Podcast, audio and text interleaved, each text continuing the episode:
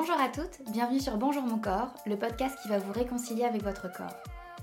Je m'appelle Pauline et je vous délivre ici mes conseils pour vous accepter et reprendre le pouvoir sur une des relations les plus importantes de votre vie, celle avec votre corps. Bonjour mon corps, c'est votre rendez-vous où l'on parle d'acceptation, de valorisation et de bienveillance. Car toutes les femmes méritent de pouvoir se sentir mieux dans leur corps, toutes les femmes méritent de découvrir que le seul corps idéal, c'est finalement le leur. Alors ensemble, je vous propose de devenir l'une d'entre elles.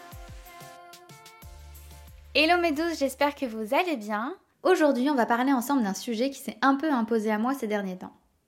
On s'excentre un petit peu du rapport au corps, mais finalement pas tellement, vous verrez, on y reviendra. Mais on va parler ensemble d'un des atouts à ne pas négliger lorsque l'on parle d'acceptation de soi et plus largement d'amour de soi. L'amour de soi, on s'en fait finalement toute une histoire. On pense en manquer sincèrement à partir du moment où l'on se déteste. Sauf que, pour philosopher un petit peu, dans chaque part d'ombre, bah, il y a de la lumière. Et si on réfléchit rationnellement, c'est parce que l'on se déteste tellement fort que l'on a l'impression de s'aimer aussi peu. Et si l'amour de soi était finalement déjà peut-être un petit peu là? Si elle avait juste besoin qu'on aille gratter un petit peu la surface de négativité que l'on cultive inconsciemment depuis des années? Si elle avait juste besoin qu'on la chouchoute un peu, qu'on la découvre sincèrement pour ce qu'elle est réellement? Non, l'amour de soi, ce n'est pas s'embrasser soi-même devant la glace tous les matins, se trouver magnifique chaque jour, chaque minute, chaque seconde.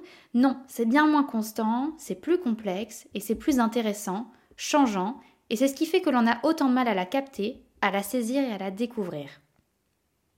Alors si, pour découvrir cet amour de soi, qui avait déjà au fond de nous, on décidait d'être 100% honnête avec nous-mêmes. Quand j'ai commencé à me rendre compte de la haine que je pouvais avoir envers moi, j'ai commencé à blâmer le monde entier. Et puis, plus ça durait, plus je me rendais compte que finalement j'étais peut-être la seule à blâmer. J'avais construit ce rapport au corps, ce rapport à moi désastreux toute seule comme une grande, mais au final, à force de me faire souffrir toute seule, je me rappelais que bah, c'était peut-être un petit peu la société finalement qui m'avait mise dans cette position.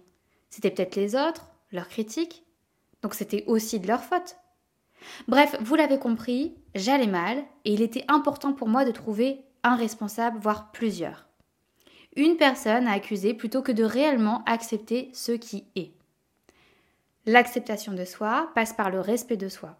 Ce n'est pas se laisser marcher dessus, ce n'est pas non plus prendre toutes les responsabilités et c'est encore moins accuser la terre entière de ce que l'on ressent. C'est juste savoir connaître la bonne mesure, savoir à quel moment on piétine sa personnalité pour devenir une autre personne, savoir à quel moment nos actions s'éloignent de celles que nous sommes au fond de nous. Ça peut paraître très abstrait dit comme ça, mais si je vous demandais simplement, est-ce que vous êtes honnête envers vous-même? Est-ce que ça vous arrive de dire oui, alors que dans le fond vous mourrez d'envie de dire non? Est-ce que vous avez peut-être déjà changé votre discours, votre opinion, en fonction de la personne que vous avez en face de vous? Est-ce que vous êtes fier quand on vous dit que vous avez du caractère ou au contraire est-ce que vous avez l'impression d'être invivable pour les autres? Je ne sais pas si je vous l'avais déjà dit dans ce podcast, mais je suis de signe astrologique lion. Et donc on m'a toujours dit que j'avais un sacré caractère. On me le dit encore souvent d'ailleurs, mais finalement ça veut dire quoi juste avoir un sacré caractère? Est-ce que je ne suis pas assez lisse pour toutes ces personnes? Est-ce qu'on me conseille de me taire plutôt que de dire simplement ce que je pense? Bah oui, c'est un petit peu ça finalement. Toutes ces phrases n'ont qu'une volonté, nous faire étouffer la personne que nous sommes au fond de nous. Parce que oui, c'est important de respecter les autres, mais il faudrait quand même que ça passe avant le fait de se respecter soi-même.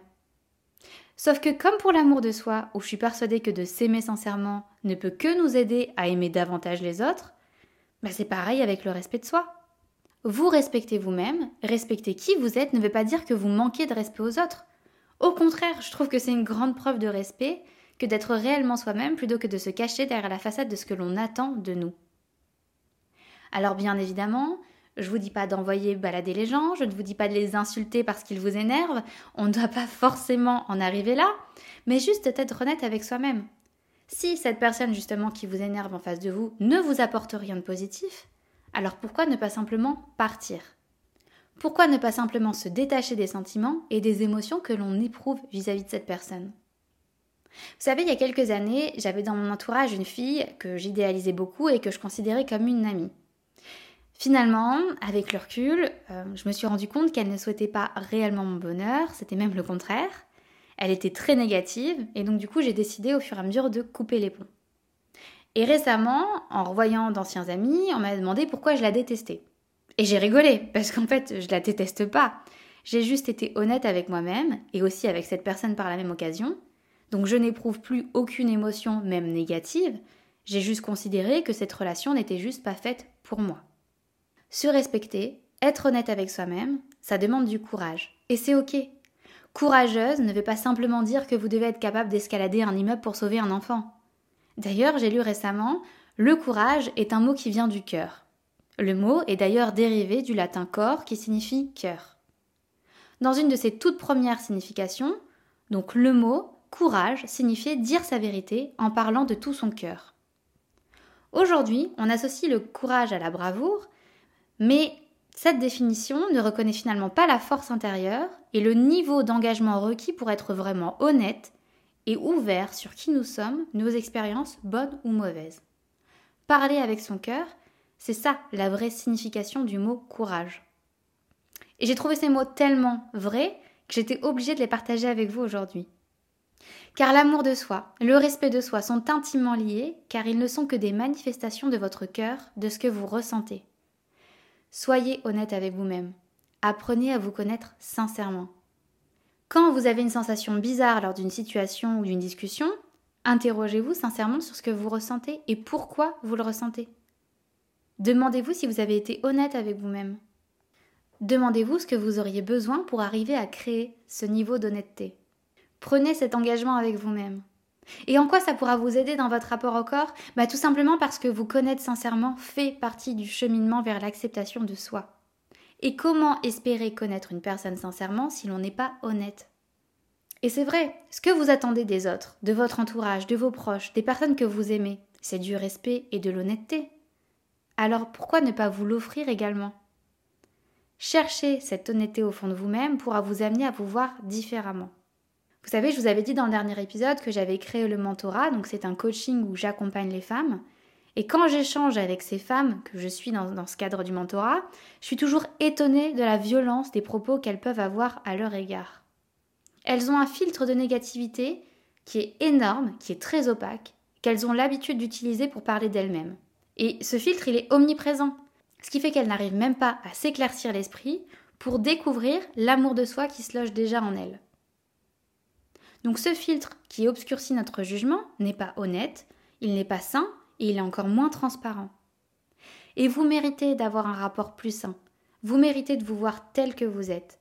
Vous méritez de découvrir l'amour de soi qu'il y a déjà en vous, de le développer et de le cultiver. N'oubliez pas, soyez indulgente envers vous-même. Parlez-vous comme si vous parleriez à votre petite sœur, à votre meilleure amie, à votre mère. Soyez votre plus grand soutien. Merci à vous d'avoir écouté cet épisode jusqu'au bout. Si ce message fait écho en vous, n'hésitez pas à le partager à une de vos amies, peut-être que ça lui fera le même effet. Vous pouvez également me laisser un petit mot ou noter cet épisode sur votre plateforme préférée. Ça me fait un bien fou de les lire et ça me motive réellement à continuer. Encore merci pour votre écoute et à bientôt sur le podcast de Bonjour mon corps.